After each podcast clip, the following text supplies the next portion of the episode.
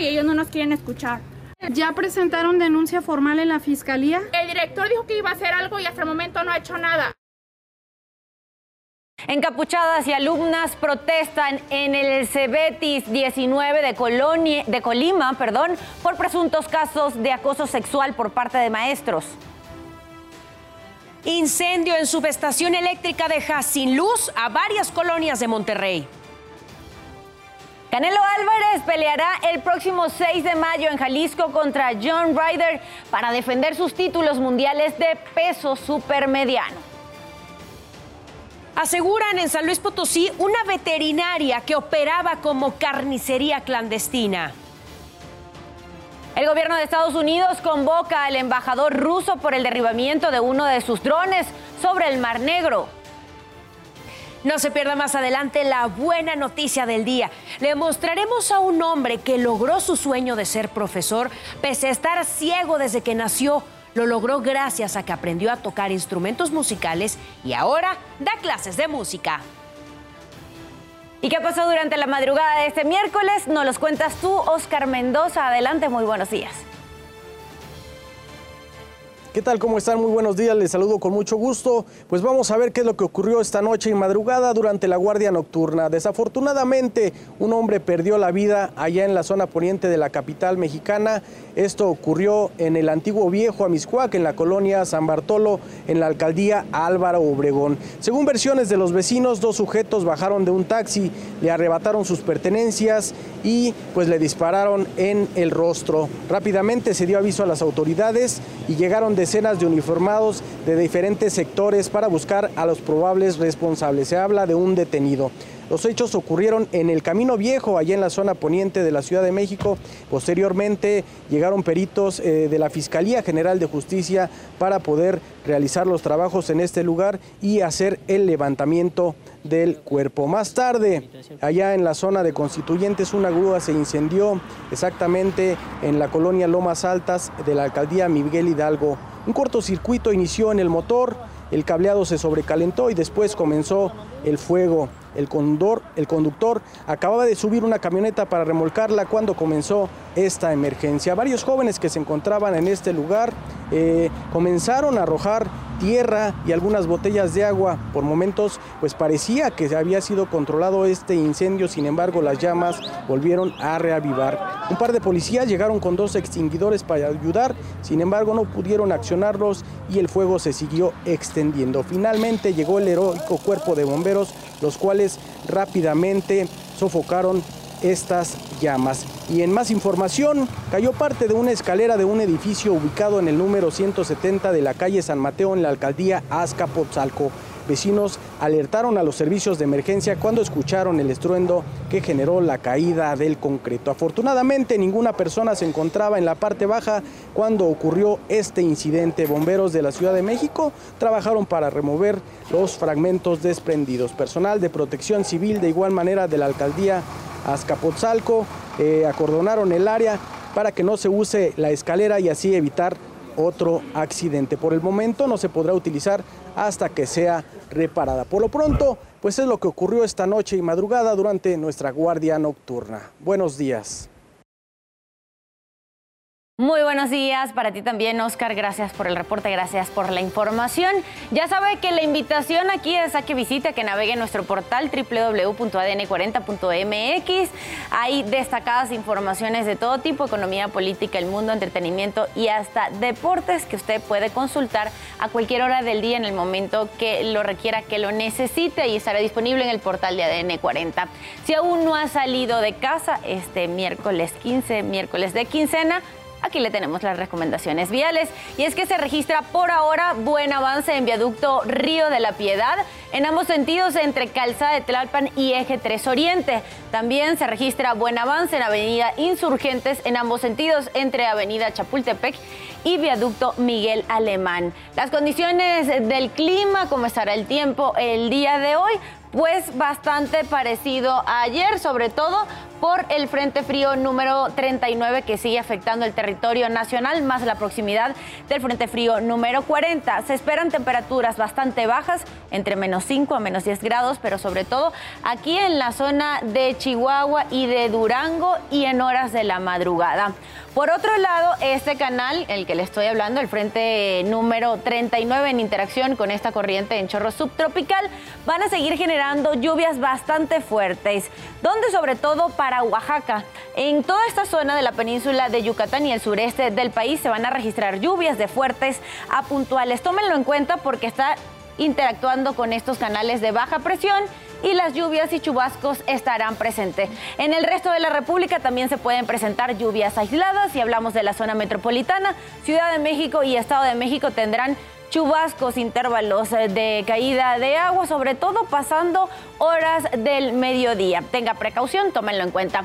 Y aquí en ADN 40 ya sabe que evolucionamos y queremos estar más cerca de todos ustedes. Por eso la invitación diaria es a reportar a través de nuestras plataformas, de nuestras redes sociales, utilizando el hashtag ciudadano en tiempo real. Ahí nos puede dejar denuncias, quejas, sugerencias, reportes, incluso solicitar ayuda. De hecho, en redes sociales nos denunciaron a la gente, ya sabe usted, la que coloca botes de cemento para apartar lugares para estacionarse en la calle Pilares 219 en la colonia de la Coquemeca en la alcaldía Benito Juárez. A las 12 del mediodía en México en tiempo real estarán leyendo todos sus comentarios en vivo. 5 de la mañana con 37 minutos. Pasamos a nuestro resumen informativo. Una vez más, vecinos en Nuevo León emplayaron a un ladrón para retenerlo hasta que llegaran las autoridades. Esta vez ocurrió en el municipio de García cuando atraparon al sospechoso y lo envolvieron en plástico. Lo ataron a un tronco, al tronco de un árbol. Anteriormente ya se había reportado un hombre que robaba un colchón en el municipio de Juárez y que también fue emplayado por vecinos y entregado a la policía. La Secretaría de Educación Pública anunció una estrategia nacional contra las drogas en planteles de secundaria y bachillerato en todo el país. Con esta medida pretende inhibir el consumo de sustancias adictivas como el fentanilo entre los más de 11.5 millones de estudiantes. Iniciará el lunes 17 de abril y se, llega, eh, se espera llegar a los 60 escuelas. Esta situación es indignante, es el típico caso en el que el acosador ejerce su posición de poder en contra de una empleada. Ahí tiene las imágenes, es en una panadería de un club de golf en Xochitepec, Morelos. Se ve a este sujeto, Alejandro C., que entra a comprar, le pide un producto a la mujer que está atendiendo y cuando ella se agacha, le da una primera nalgada. El acoso continúa hasta que le da otro golpe antes de irse. El club de golf dice que dieron de baja definitiva a este tipo. La víctima ya está recibiendo acompañamiento de la administración para presentar su denuncia. Un accidente automovilístico dejó un muerto y más de 10 heridos en El Salvador. Una cámara de seguridad captó el momento en el que el conductor de un tráiler pierde el control y embiste a por lo menos 33 vehículos. El responsable quedó detenido y la vialidad en ambos sentidos fueron cerradas mientras servicios de emergencia realizaban labores de limpieza.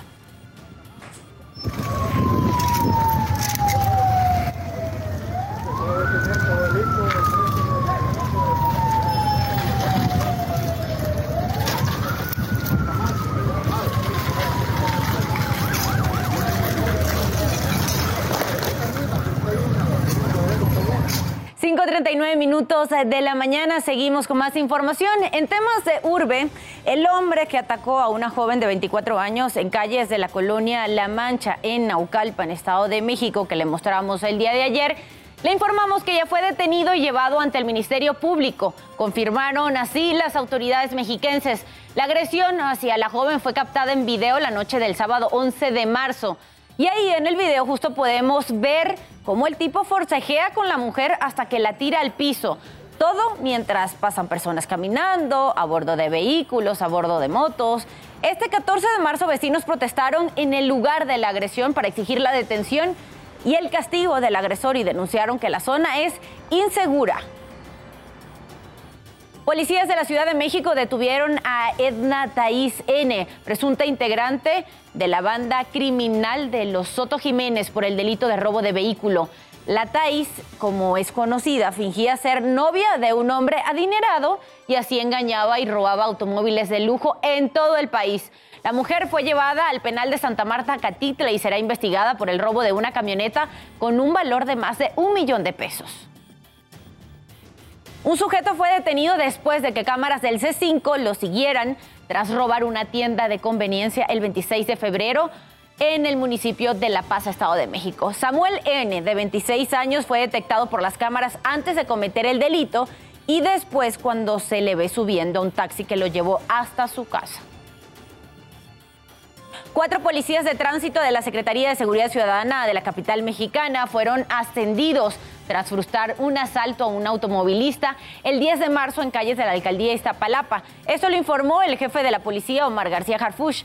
El día de los hechos, los oficiales realizaban infracciones sobre Hualquila, esquina con Canal Río Churubusco, en la colonia San José Aculco, cuando un hombre les comentó que dos individuos estaban asaltando a una persona a bordo de un vehículo.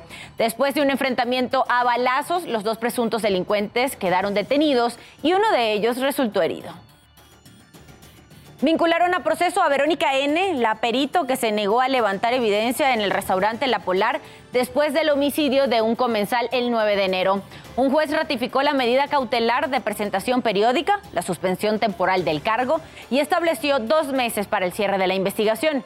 Por su parte, la defensa de Verónica N. pidió la duplicidad del término constitucional. Un hombre identificado como Santos N fue detenido por el delito de trata de personas en el municipio de Cuajomulco, Tlaxcala. Esto luego de una revisión a la unidad de transporte público que manejaba, donde fueron rescatadas 19 personas, entre ellas 5 mujeres y un menor de edad. Todos provenían de Guatemala, Brasil, España y Ecuador. Todas estas personas quedaron a disposición del Instituto Nacional de Migración. 5 de la mañana con 42 minutos, pasando a temas internacionales, Washington acusó a la Fuerza Aérea Rusa de haber interceptado y chocado un dron estadounidense que cayó en el Mar Negro. Según el ejército, el vehículo no tripulado modelo MQ-9 Reaper y dos aviones rusos tipo Su-27 Flanker sobrevolaban el Mar Negro cuando una de las aeronaves rusas voló de manera intencional delante del dispositivo y le arrojó combustible en repetidas ocasiones. El caza ruso golpeó la hélice del artefacto volador, lo que provocó que las fuerzas estadounidenses derribaran el dron en aguas internacionales. El Ministerio de Defensa ruso negó el contacto. Y con el fin de frenar los tiroteos masivos, el presidente de Estados Unidos, Joe Biden, emitió la orden ejecutiva destinada a ampliar las verificaciones de antecedentes para la compra de armas de fuego. El mandatario estadounidense le pidió al Congreso que tome medidas adicionales para reducir la violencia armada e instó a la Comisión Federal de Comercio a emitir un informe público que analice cómo los fabricantes promueven las armas de fuego a menores. La pandemia de COVID-19 podría terminar este año. Así lo señaló Tedros Adhanom, director general de la Organización Mundial de la Salud. Mencionó que en algún momento del año dejará de ser una emergencia de salud pública de interés internacional porque el número de muertes y casos ha disminuido considerablemente. El director de la OMS hizo un llamado para los países a aprender de los errores provocados por la pandemia y así tener una mejor reacción cuando aparezca un nuevo virus que ponga en riesgo la salud del mundo. Más de 2.600 toneladas de cocaína fueron decomisadas por las autoridades en Tumaco, Colombia. Este cargamento era transportado en un submarino con destino a Centroamérica. Además, los guardacostas encontraron a cuatro personas que iban a bordo de la embarcación, dos de ellas muertas. Los otros dos quedaron a disposición de las autoridades. Un par de niñas de 12 y 13 años confesaron haber matado a una compañera en un bosque de Alemania. La víctima tenía la misma edad. Según las autoridades, habrá sanciones penales para las menores porque no tienen edad suficiente para ser acusadas. Sin embargo, quedarán al cuidado de la Oficina de Bienestar Juvenil. De acuerdo con la investigación, no hubo más personas implicadas. Usted ya está bien informado y con todos los datos que necesita saber antes de salir de casa. Por favor, manténgase conectado en todas nuestras plataformas porque ADN 40 siempre conmigo.